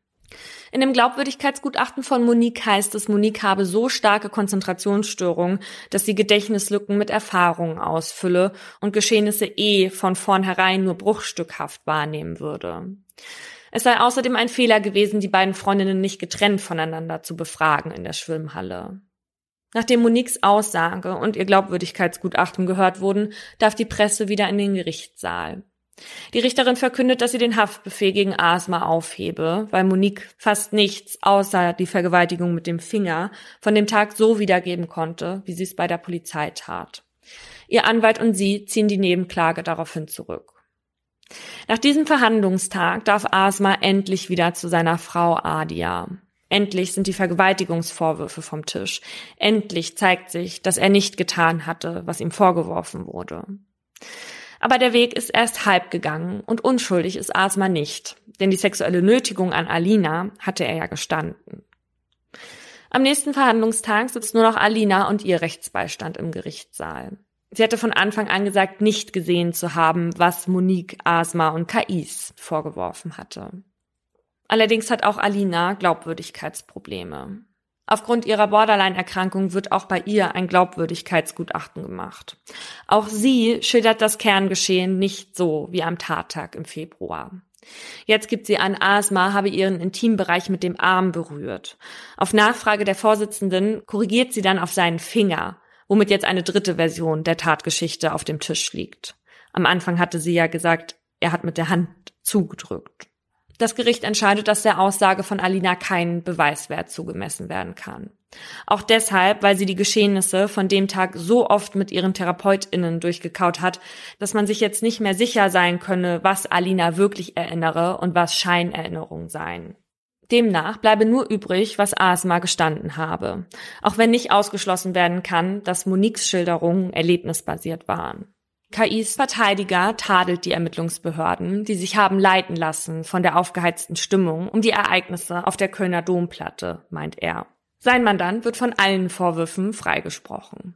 Und auch Asma hat sich nicht der Vergewaltigung schuldig gemacht. Die sexuelle Nötigung aber bleibt. An einem Ort, an dem man darauf vertrauen muss, nicht unsittlich berührt zu werden, habe Asma einen Zusammenstoß herbeigeführt, Alina festgehalten, sei spontan sexuell erregt gewesen und habe ihr zu seiner Befriedigung gegen ihren Willen den Kuss aufs Bein aufgezwungen. Provoziert hätten Alina und Monique die Situation aber nicht. Das stand im Raum, nachdem eine Mitarbeiterin des Schwimmbads ausgesagt hatte, dass die beiden jungen Frauen ihr schon den ganzen Nachmittag aufgefallen waren. Vor allem Alina habe sie fünfmal beobachtet, wie die sich wahllos wartenden Männern genährt habe und diese mit ihrer Brust, ihrem Arm oder Schulter berührt habe. Danach hätten sich Alina und Monique kichernd nach den Männern umgedreht. Das sei der Angestellten unangenehm gewesen, so dass sie überlegt habe, die beiden Mädchen des Schwimmbads zu verweisen. Asma selbst hat aber auch nie bei Alina den Fehler gesucht. Im Gegenteil hat er von Anfang an klar gemacht, dass er etwas Schlimmes getan habe. Die Strafe dafür sind acht Monate. Sechs davon hat er schon in Untersuchungshaft gesessen. Das Gericht hat sich am unteren Strafrahmen orientiert, weil Asma sichtlich unter der Haft und dem Prozess gelitten habe und es für relativ unwahrscheinlich hält, dass sowas nochmal vorkomme die Leute, die hier zu uns herkommen, die sollen sich an die Regeln halten, hört man immer mal wieder Leute sagen. Kais versteht das Ganze nicht. Er habe nie etwas getan, sich immer an die Regeln gehalten und wollte nur einen glücklichen Tag im Schwimmbad verbringen. Monique droht, wie der Spiegel in seinem Artikel 2016 schreibt, keine Strafe. Kais würde gerne wissen, warum man ihr geglaubt hat und ihm nicht. Asma kann zurück zu seiner Familie, endlich für seine Frau und die Kinder da sein. Am Ende war das Einzige, was es zu verantworten gab, ein Festhalten und ein Kuss. Nicht unerheblich und noch immer eine Straftat. In zweiter Instanz wurde das Verfahren gegen Asma ohne Verhandlung wegen Geringfügigkeit eingestellt. Ach so, also wurde er jetzt quasi nicht schuldig gesprochen, im Endeffekt. Nee, genau. Also die sind in, in Berufung gegangen mhm. und dann haben die das Verfahren eingestellt und das heißt, er ist weder schuldig noch unschuldig gesprochen worden. Okay. Hat aber die sechs Monate ja schon in Untersuchungshaft gesessen. Ja, aber ist jetzt nicht vorbestraft. Nee. Wow. Okay. Das alles, und das ist das Ergebnis. Ja. Das ist ja einfach nur, da, also ich weiß gar nicht, was ich sagen soll. Ich habe mir einige Notizen gemacht. Also, erstmal finde ich es natürlich eine unglaublich furchtbare Vorstellung, wenn ich im Schwimmbad bin und mich ein fremder, halbnackter Mann mhm. äh, meine Beine umklammert, mich festhält und mir dann einen Kuss, egal wohin, auftut. Also das finde ich ganz, ganz schrecklich.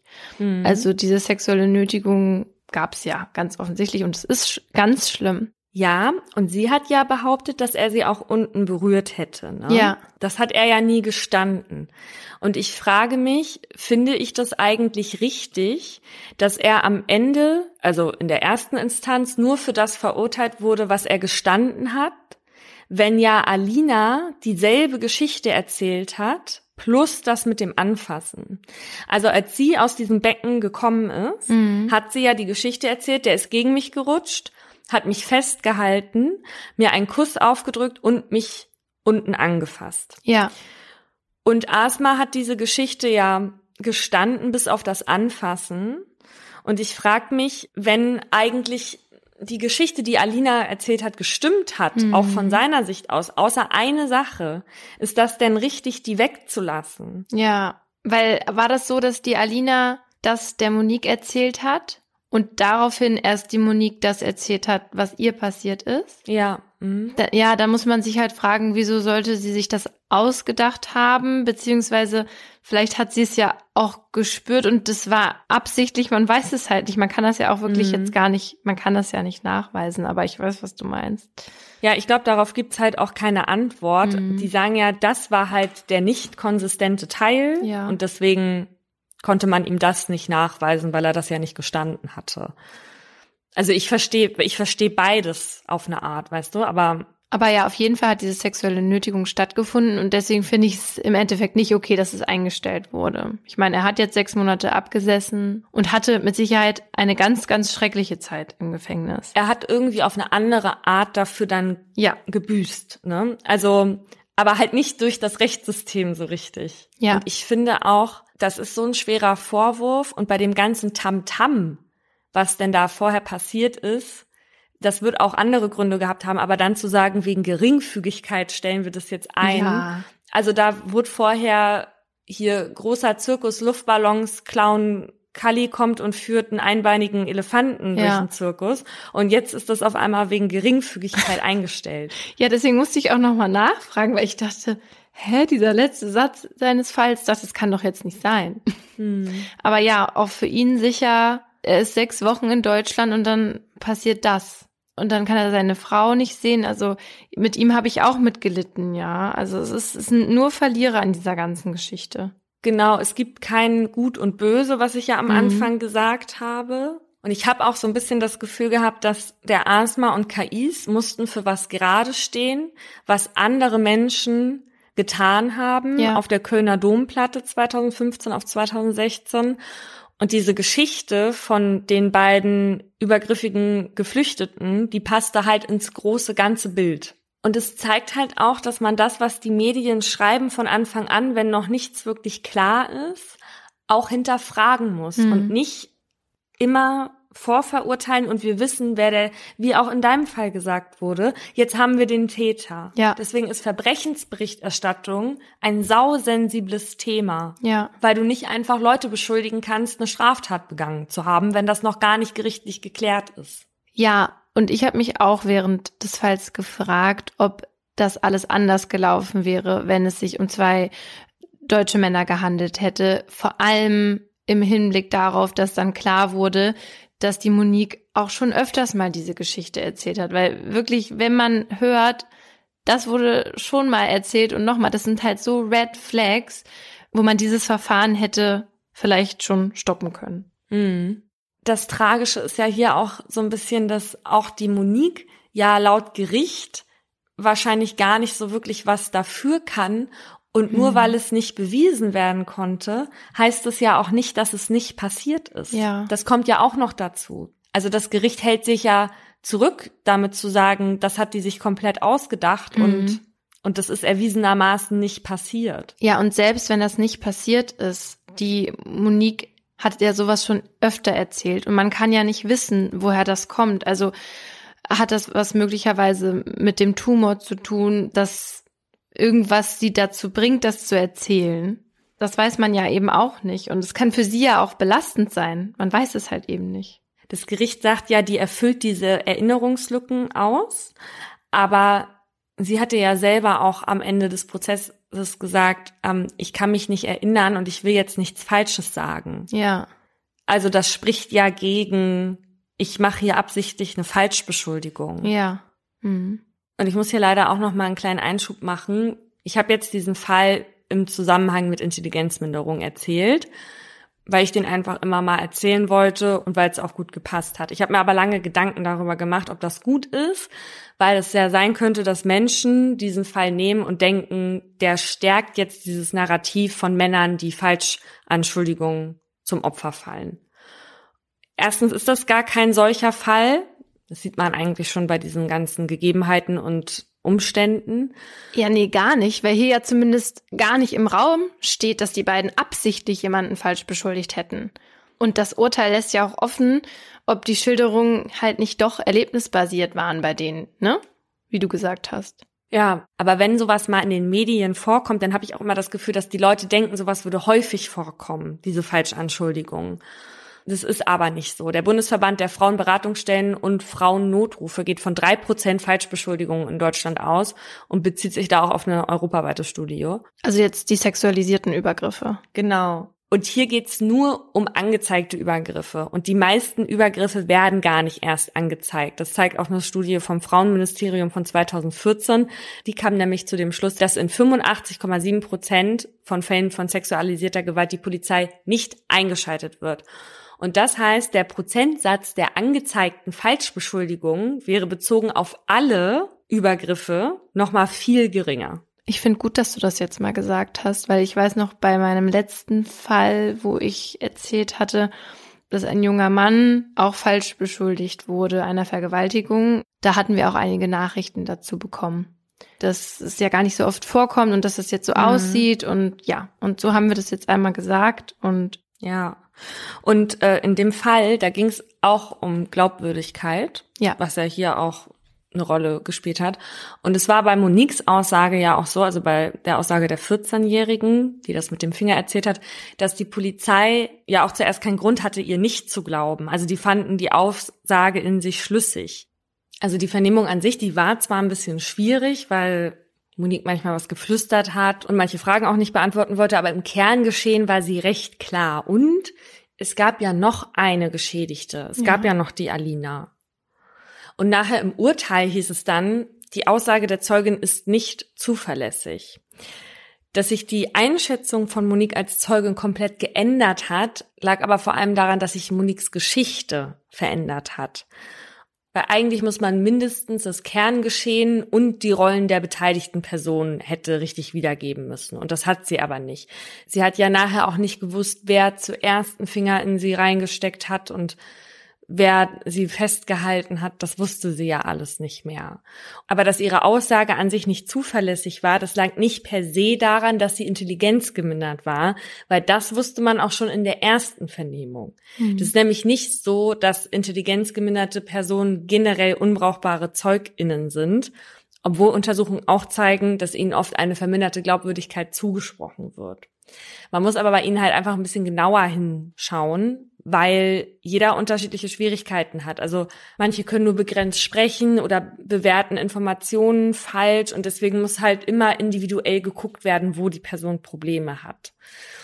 Und dieses Bewerten von ZeugInnen, das ist ja eigentlich Aufgabe von Richter oder Richterin. Aber wenn die Wahrnehmungs- und Erinnerungsfähigkeit von Zeuginnen über das übliche Maß hinaus beeinträchtigt ist, dann muss ein psychologisches Gutachten eingeholt werden, so wie das halt eben auch bei Monique dann gemacht würde. Und darin muss dann geguckt werden, wie jetzt in dem Fall von Monique, ob sie über genügend intellektuelle Grundvoraussetzungen verfügt, um eine Aussage zu machen, die das Gericht dann auch verwerten kann. Und andersrum muss aber auch geguckt werden, ob die Person überhaupt in der Lage wäre, eine absichtliche Falschaussage ohne Erlebnishintergrund zu tätigen und die dann aufrecht zu erhalten. Und das geht nämlich bei so komplexen Täuschungshandlungen meistens nicht und schon gar nicht über einen Zeitraum von mehreren Wochen oder Monaten. Ja, und in dieser Glaubwürdigkeitsfolge, da haben wir ja auch gesehen, wie schwer das allein für Menschen mit einem durchschnittlichen IQ ist, sich eine Geschichte auszudenken mit Details und alles und sich daran zu erinnern, mhm. weil man dann ja zum Beispiel bei solchen Glaubhaftigkeitsgutachten dann auch manchmal die Geschichte von hinten erzählen muss. Und das ist halt sehr anspruchsvoll. Genau, und dieser Tenor im Urteil bezüglich Monique war ja auch eher, sie hat Probleme erlebt, es von Fantasievorstellungen zu unterscheiden, aber es kann sein, dass Teile erlebnisbasiert waren. Also so, als hätte sie es halt nicht absichtlich falsch ausgesagt, mhm. ne? obwohl ihr Betreuer ehrlicherweise schon angegeben hatte, dass Monique auch manipulativ sei und Erwachsene auch manchmal gegeneinander ausspielen würde. Hm. Ja, also wenn es dann in Fällen mit Menschen mit Intelligenzminderung zu einem Urteil kommt, dann findet man darin Formulierungen wie der Sachverständige hat hierzu ausgeführt, dass der Angeklagte unter einer leichten Intelligenzminderung in Klammern ICD-10 F20.0 leide. Und hinter diesen Buchstaben und Zahlencodes, da steckt die internationale statistische Klassifikation der Krankheiten und verwandter Gesundheitsprobleme. Da sind dann auch diese unterschiedlichen Schweregrade aufgelistet, die es gibt. Zurückzuführen ist so eine Intelligenzminderung meistens auf die Phase vor der Geburt. Wenn da irgendwas passiert, zum Beispiel irgendwie genetische Syndrome wie Trisomie 21 oder wenn Mütter beispielsweise während der Schwangerschaft Alkohol trinken. Und ich habe mal so einen Beitrag zu diesem fetalen Alkoholsyndrom gemacht und dann eine Familie besucht, wo die Tochter eben an diesem Syndrom leidet, weil die Mutter in der Schwangerschaft relativ viel getrunken hat, vor allem am Anfang. Und das war richtig traurig, weil ihr das mit ihren, ich glaube, sie war sechs oder sieben Jahren auch total bewusst war dass sie eben in Mathe zum Beispiel nicht so gut. Was jetzt dem Kind war das bewusst? Genau, dem Kind, Aha. die da so sechs, sieben Jahre alt war, als ich da war, war das da total bewusst, weil sie da halt auch noch auf einer normalen Schule war, weil die, die Diagnose gerade erst gestellt wurde. Und ich weiß noch, was für ein offenes, liebes, süßes Kind das halt war. Aber als es dann darum ging, dass sie mir was von der Schule erzählen sollte, war sie halt so richtig niedergeschlagen. Und das tat mhm. mir richtig leid. Und wenn man dann weiß, wo das herkommt, also von solchen Fehlern, die dann die Mutter macht, kann das ganze Leben dieses Kindes dann beeinflusst werden. Und das fand ich irgendwie total krass. Hm. Weißt du, wie viel Alkohol die Mutter getrunken hat? Also sie hat erzählt, dass sie halt in den ersten Monaten nicht wusste, dass sie schwanger ist und da schon jedes Wochenende sich so richtig die Kante gegeben hat. Hm. Dann habe ich auch mit so einem Arzt gesprochen, der darauf spezialisiert ist und er hat gesagt, dass es gerade in dieser ersten Phase so problematisch ist, weil da halt die Leber von dem Kind noch gar nicht ausgebaut ist sozusagen. Hm. Ich erinnere mich auch noch sehr gut an den Beitrag, äh, jetzt wo du davon sprichst, weil ich saß dann am nächsten Morgen, glaube ich, in der Frühschicht und habe mir das auf dem Bildschirm angeguckt und gedacht, na huch, weil das letzte Bild war, wie das Kind ähm, zum Spielplatz rennt und was Laura aber nicht gesehen hatte beim Schneiden und ihr Cutter offenbar auch nicht. Dass, und der CVD ähm, dem, auch nicht. Dass dem Kind das Kleid im Schlüpfer hing. Und dann meinte ich so, sag mal, kannst du doch nicht so ein Bild von dem Kind da hinten, wie das da ganz unangezogen ist. Aber das hatte niemand sonst gesehen. Ist es, hast du es denn dann noch rausnehmen lassen? Ja, ja. Ah ja, gut. Aber das lief ja da schon dreimal oder so.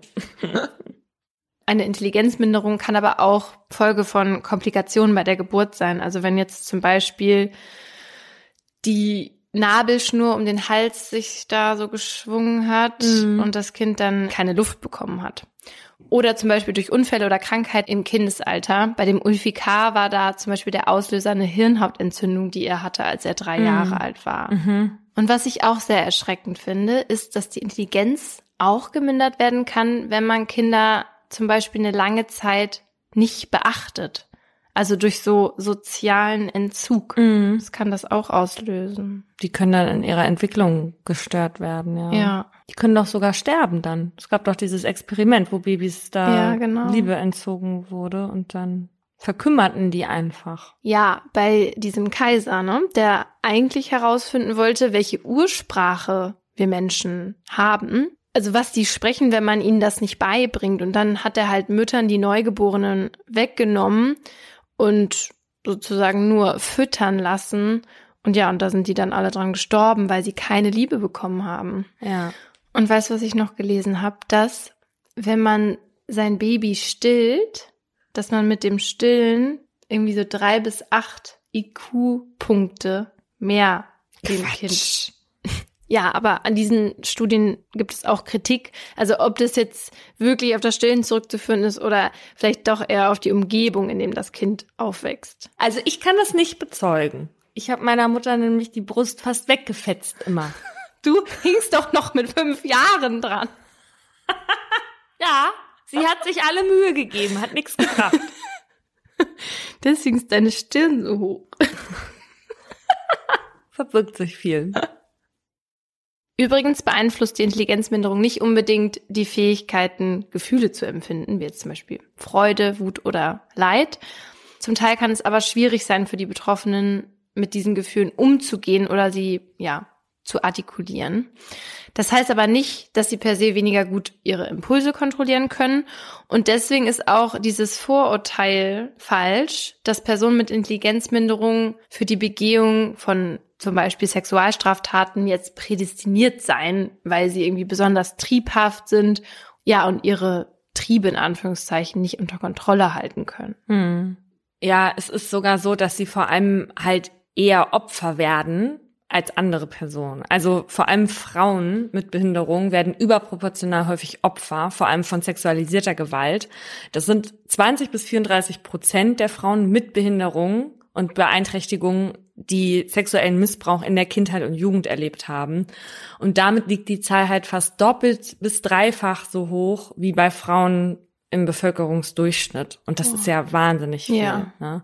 Und die Dunkelziffer ist natürlich auch hier besonders hoch, weil davon auszugehen ist, dass die Betroffenen dann ja teilweise stark eingeschränkte Artikulationsfähigkeiten haben, aber sie halt auch sich nicht so gut gegen Missbrauch wehren können und sich nicht gut schützen können und leichter manipuliert werden. Mhm. Und auch aufgrund ihrer Situation generell, weil die natürlich oft auf Hilfe angewiesen sind und auch so Abhängigkeitssituationen entstehen, die dann halt ausgenutzt werden können. So war das zum Beispiel auch bei Mirjam und Ellen. Das sind die geänderten Namen der Spiegelredaktion, die ich jetzt übernommen habe.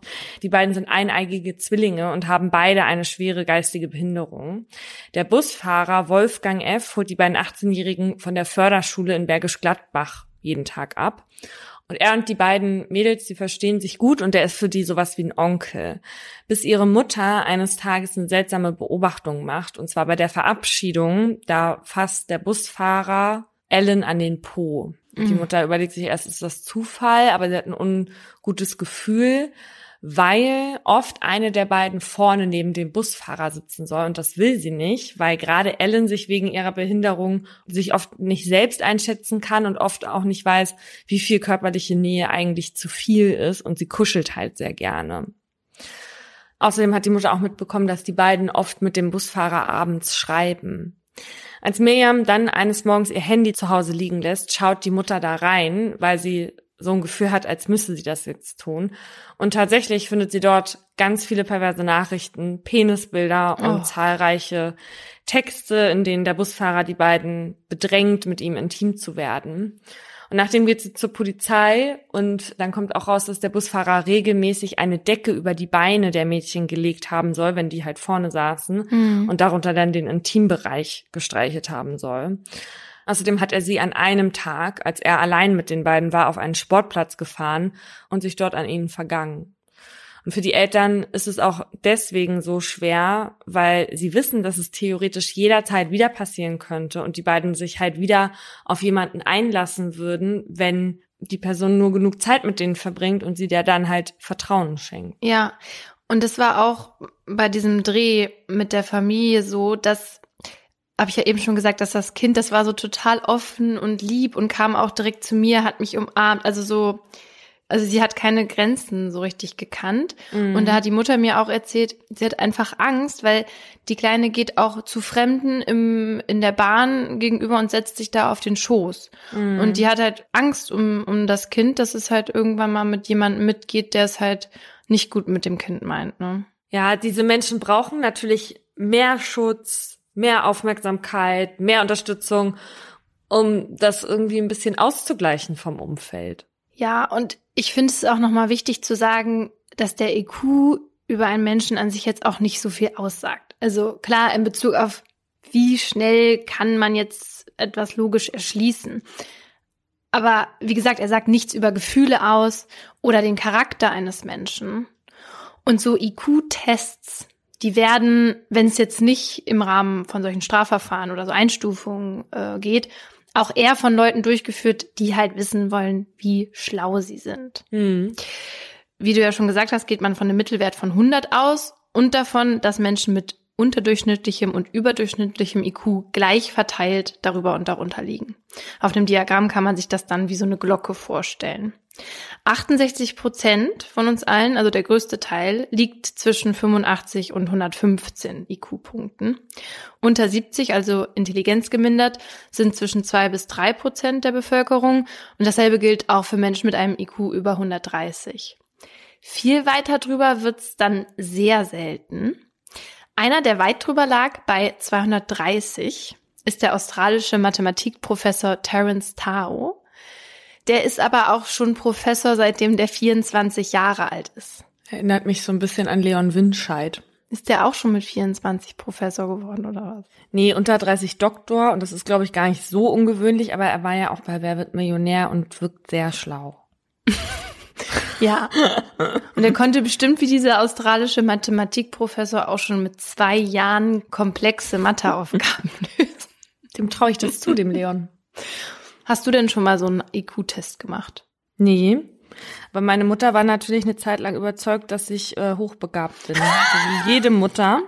Du lachst. Nee, meine Mutter glaube ich nicht. Nee. Das kann ich verstehen, dass deine Mutter das geglaubt hat.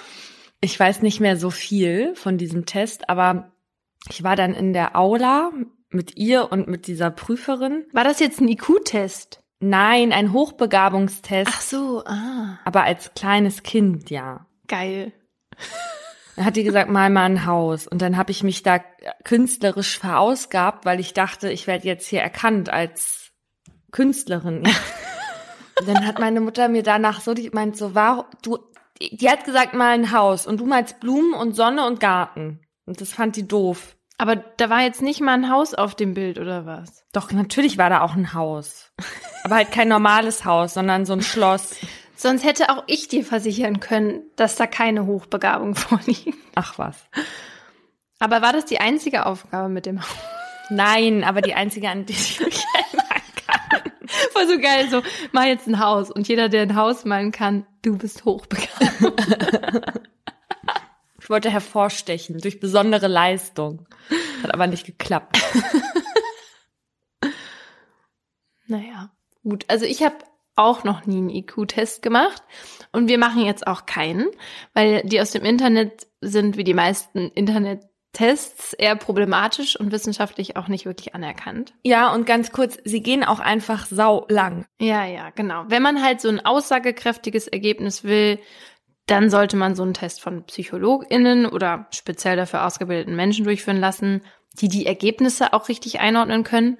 Und man sollte das alles bestenfalls unter klinischen Bedingungen machen. Also eben nicht, wenn man müde ist. Und diese Bedingungen herrschen hier auch heute auf jeden Fall nicht, weil es jetzt schon wieder fast zwei Uhr nachts. Aber ich habe natürlich trotzdem mal reingeguckt in den ein oder anderen Test im Internet. Am vertrauenswürdigsten kam mir noch der von der SZ vor, den Chip auch als sehr gut bezeichnet. Da gab es dann auch verschiedene Kategorien. Und in Analogien war ich zum Beispiel sehr gut. Mhm. Du willst sicher wissen, was die Aufgabe da war. Ja, unbedingt. Da waren jeweils drei Begriffe vorgegeben und der vierte fehlte. Ach so, ja, ja. Und ich sollte dann den fehlenden Begriff so auswählen, dass zwischen den beiden Begriffen im zweiten Wortpaar dieselbe Beziehung besteht wie zwischen den beiden Begriffen im ersten Wortpaar. Möchtest du ein Beispiel? Ja. Vorgestern neulich. Das ist das erste Wortpaar. Vorgestern neulich. Und dann steht da übermorgen. Jetzt gibt es fünf Auswahlmöglichkeiten, zu was übermorgen passt. Demnächst. Ist das so?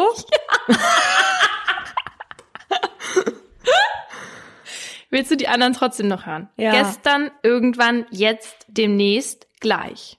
Und ich finde demnächst und gleich, ne? Ja. Schon Hm. ähnlich. Aber demnächst ist richtig. Sehr gut. Aber dann, genau, das wäre dann eher eben gewesen. Also wenn, das wäre eher vorgestern und eben, dann hätte man gleich genommen. Ja, stimmt. Ich habe noch zwei in dieser Kategorie. Möchtest du noch eins? Ja. Technik, Fortschritt, Natur, jetzt kommen die, äh, die vier Angaben, Verschmutzung, Darwinismus, Jahreszeiten, ach, es gibt sogar mehr. Verschmutzung, Darwinismus, Jahreszeiten, Klimaperioden, Evolution. Warte mal, Klimaperioden ist ein Wort oder was? Mhm. Evolution. Richtig. Gut. Und weißt du, worin ich nicht so gut war und was mich aber so gar nicht gewundert hat? Na? Matrizen und Zahlen rein. Und wir fragen uns immer wieder, warum ich für die Finanzen zuständig bin. Ja, weil du zuverlässig bist. Laura rechnet falsch, aber sie überweist regelmäßig. Ich würde richtig rechnen, aber wir würden nur alle halbe Jahre mal Geld kriegen. Und jetzt fand ich auch noch was leider echt doof. Ich war bei logische Schlussfolgerungen auch nicht so gut. Oh. Und da würde ich jetzt euch noch mal gerne dran teilhaben lassen, ja? Aber können wir erst noch mal mitraten, bevor du sagst, was Ja, ja, ja, ja, ja ich lasse mhm. euch mitraten. Bei diesem Testblock gab es so Aufgaben, in denen jeweils aus zwei Behauptungen eine richtige Schlussfolgerung gezogen werden musste. Ja. Okay. Beispiel. Alle Schauspieler sind reich. Einige Bettler sind Schauspieler. Jetzt kommen hier die, die Schlussfolgerung. Warte kurz, darf ich kurz überlegen? Warte mal. Ja, schreib dir das mal auf. Ja. Hm? Alle Bettler sind reich. Einige Bettler sind reich. Ja. Kein Bettler ist reich. Keine Schlussfolgerung ist korrekt. Nee, einige Bettler sind reich. Richtig. fand ich falsch. Was, Was hast du gesagt? Sag ich jetzt nicht.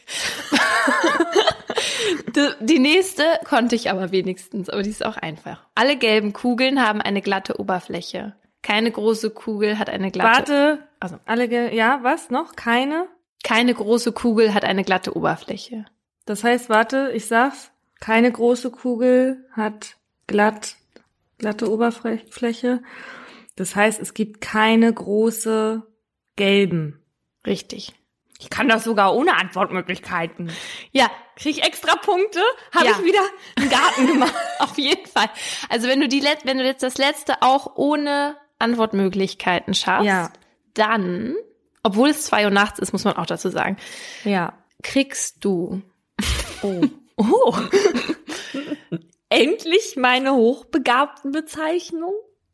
Mm, wenn wir jetzt wieder im November zusammen sind, jetzt muss ich aufpassen, ein Frühstück eingeladen. Und hast du die jetzt beantworten können oder nicht? Ich will dazu die nichts letzte. sagen. Okay. Alle Halsketten sind aus Messing. Warte, ja. Einige Halsketten sind wertvolle Schmuckstücke. Dann heißt das einige, alle Halsketten sind aus Messing.